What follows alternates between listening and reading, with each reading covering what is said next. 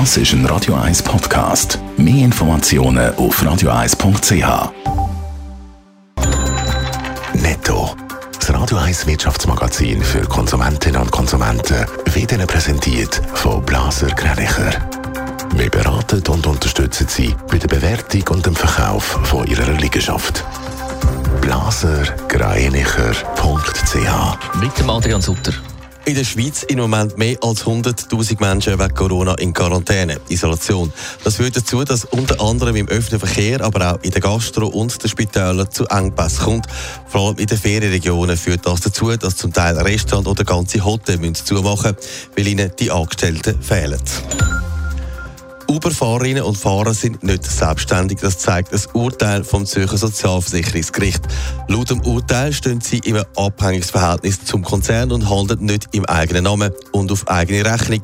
Uber hat gemäss der NZZ den Gerichtsentscheid angefochten. Die Webshops warten in den nächsten Tagen einen Haufen Rücksendungen. Wie SRF berichtet, wird in diesen Tagen erwartet, dass viele ungeliebte Weihnachtsgeschenke zurückgeschickt werden. Um Rücksendungen zu verhindern, setzen viele Shops auf bessere Bilder und genauere Beschreibungen. Trotzdem werden jährlich Tausende von Päckchen zurückgeschickt. Haben es gerade vorher gehört, viele Branchen haben im Moment wegen Omikron und der Quarantäne und Isolation zu wenig Personal. Die einen müssen sogar schliessen, weil die Leute fehlen. Adrian Sutter könnte die betroffenen Firmen dann Kurzarbeit beantragen.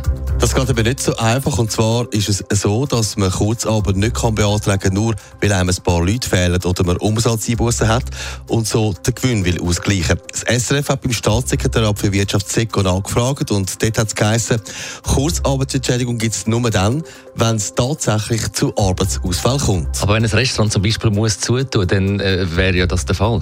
Ja, aber dann muss das Restaurant nachweisen, dass sie wirklich alles unternommen haben, zum Beispiel kürzere Öffnungszeiten oder ähnliches. Seco bringt aber ein Beispiel.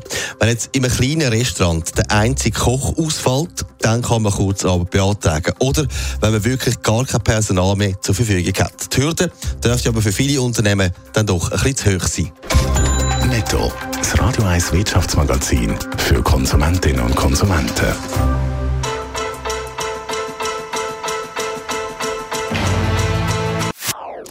Das ist ein Radio 1 Podcast. Mehr Informationen auf radio1.ch.